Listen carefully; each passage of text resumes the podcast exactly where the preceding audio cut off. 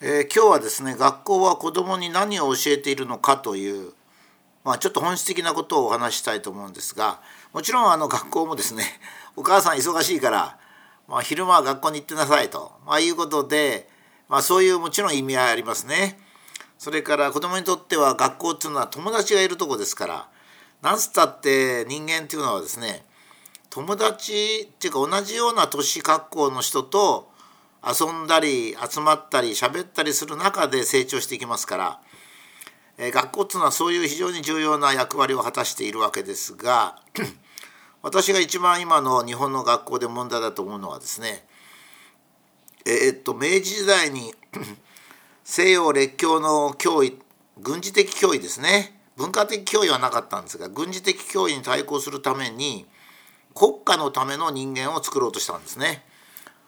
国家に役立つ人間 それはその比較する子ども同士を比較するそして目標を持ってそれで合格ラインを引くっていうことですね。これはまあ日本国民として、えー、この程度は読み書きそろばん計算 まあこういったことはとにかくできなきゃいけないだからここまではどうしても学校で教え込むのだと、まあ、そういうのが一つあったわけですね。これはまあ成功したわけです。っていうのは 例えば日露戦争の日本海海戦なんてありますね。そうすると日本人は非常に教育が優れてたんですね。明治時代の文盲率つまりま字が読めない人っていう比率はですね当時の大英帝国よりか日本の方が少なかったつまりほとんどの人が文字が読めたわけですね。ですから文字が読めるっていうことは例えば軍隊でも指示が読めるっていうことですから一平卒でも読めるっていうことですね。これは日本がもともとその飛鳥時代っていうかもっと前からですね平等社会でしたから だから誰からは読めるけど誰から読めないと奴隷みたいな存在がいなかったですね階級性もほとんどありませんでした、まあ、そういうことからですねえー、っと日本の教育は非常に明治時代成功しましてその意味で成功してですねそれで日露戦争に勝って、まあ、アジアの諸国にも大きな貢献をしたわけですね。まあ、日本が近代日本が大きな貢献したのは一つは日露戦争でこれで、えー、有色人種がまあその頃ほとんど全部90%ぐらいが植民地だったんですけどそれがもうみんな解放してですねまあトルコなんかそうですが日本がロシアに勝ったのかじゃあ俺もやってみるかっていうのがですねいっぱい出てきたっていうことですね。これはまあ世界世界の発展に日本の日本が貢献した、まあ、特に乃木大将とか東郷平八郎をはじめとしてですね水平さんまで頑張ったってことですね。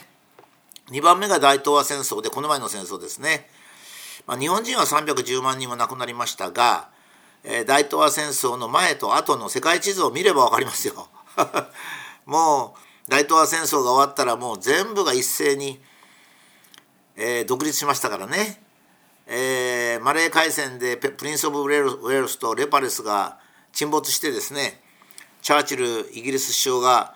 あ自分の一人の部屋に入って泣いたというのはイギリス帝国の終わりを日本があ決定的にしたっていうことなんですね。それは良かったわけですね。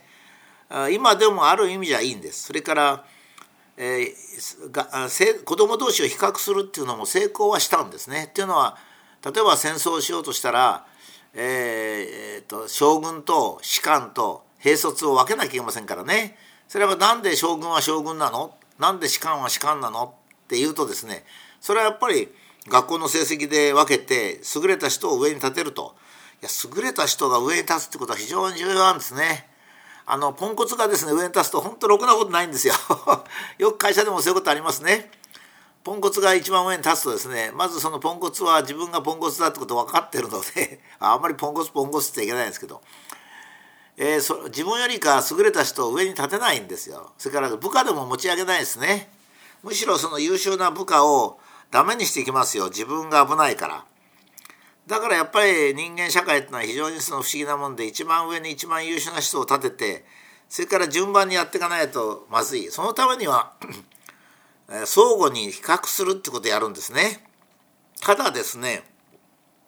いつまでもそれでいいの？っていうのが僕の感じなんですね。やっぱり学校は子供に何を教えるのかっていうとですねその子供が一生ですねいろいろ教養を積み学術を積んでそしてよりいい人生を送るためにに必要なことを教えるべきなんですよ。その他のことは大したことないんですよね。だからもちろん点数はつける必要ないし子供同士を比較する必要もないしそれからここまでやんなさいなんていうのも必要ないんですよね。私が大学受験に反対でかつ大学でも点数をつけなかったっていうのはそれなんですね。まあちょっとそのことに対しては非常に反論が強いのでちょっと私の経験を言っておきますと私は物理とか物理科学っていうのをまあたまには違うものも教えてましたが大体基本的にはそういう系統の学問を大学で教えてたんですが、えー、大学の先生になってからしばらく経ってですねこれやっぱり点数つけるのおかしいと思ってあ僕はあの大学入ったらですね、まあ、例によってデータ主義なので点数をつけるっていうのは学生にとってどういう意味があるかっていう本をですね探して読み漁ったらろくな本ないんですよ。であれ点数をつけるっていうのは何のためにやってんのかなと思ったわけです。もちろんあの U とか負荷とか言ってですね80点以上は U とかいう決まりがありますからね。えー、それだけど文部省令で文部省令なんて文部省の役人なんか何も考えてないわけで、まあ、そんなことはあんまり気にしなくていい。それである日ある年にですね試みに私は点数をつけないと。皆さんよろしいですかと。あの、うん、ただ試験はやりますよと。で試験はやりますが自分がどのくらいの点数かっていうことを知りたい人は僕のとこに聞きに来たら教えてあげますと。しかしちゃんと書いてあれば全部言うですって言ったんですよね。さあ学生わーっと喜びましたよそれでその試験のない、講義というのを始めたらですね試験試験の点数を僕がつけてた時と比べると圧倒的に学生の成績が良くなったんですよ。学生はね自分の答案に点数がつかないと合格不合格も最初から合格だと分かると初めてね勉強の意欲が湧いてきたんですよね。これ何のために講義に出てんだと思ったわけですね。僕はね出席だけは取るんですよ。これは多分文部省令でですね僕の記憶ではなんか3分の2以下の出席の人は合格させちゃいけないっていう、まあ、規則があるんで、まあ、一応それはまあ従っておこうかと思って出席しなきゃいけないよとこう言ったわけですね。そう学生は出席するんですよ。出席してまあ寝ている学生もいるんですけどそのうち僕はこういうふうに言ったらですねあ僕は皆さんの君たちのその人生なんか何のあの責任もないから、ね、熱だって何だっていいよと どうせ試験は形式的な試験しかないんだからって言うとですね学生はそこで初めておそらく小学校入学してから初めてですね自分は勉強する意味っていうのを考えたんでしょうね。それでせっかくまあ寒い時に冬なんか寒い時に講義室に来てですねで先生のつまんない話聞くならそれは少し何の自分のためにしなきゃいけないと思ったんでしょうね。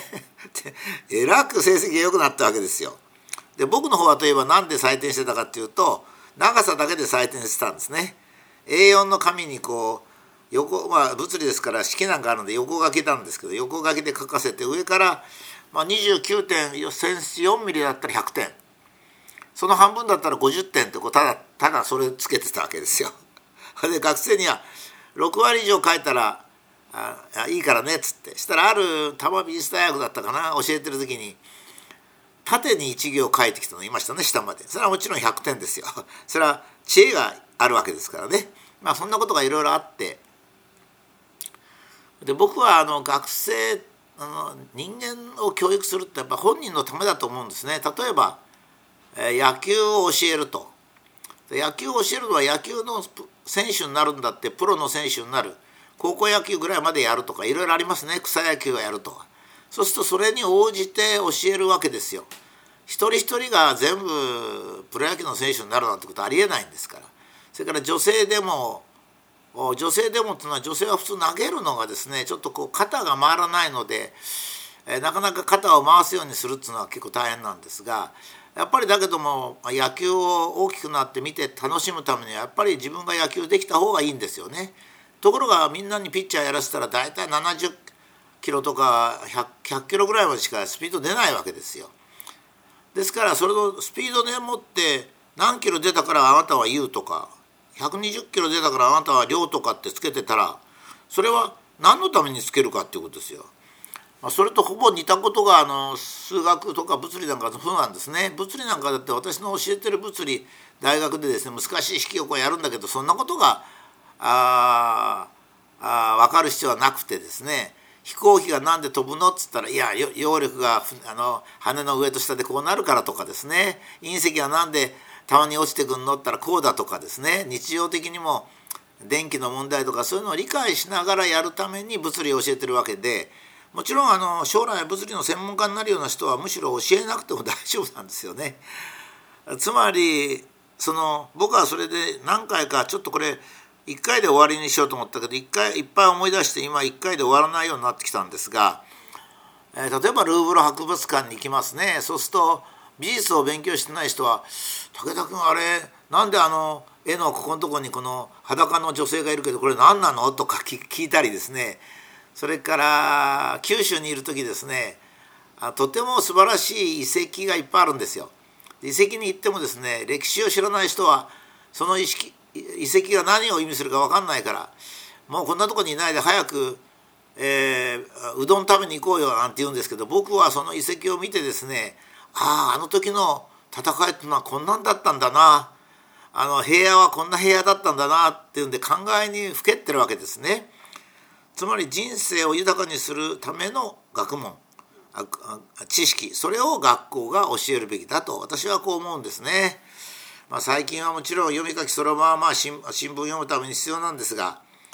なんだか知らないけど環境を守ろうとかですねくだらないことを教えているもしくは競争させていると、まあ、いうことが多いこれはまあ日本の教育の抜本的なこと子どもたちのことを考えてやっぱりやるべきですね。それには文部省を潰すというのが一番大切だと思います。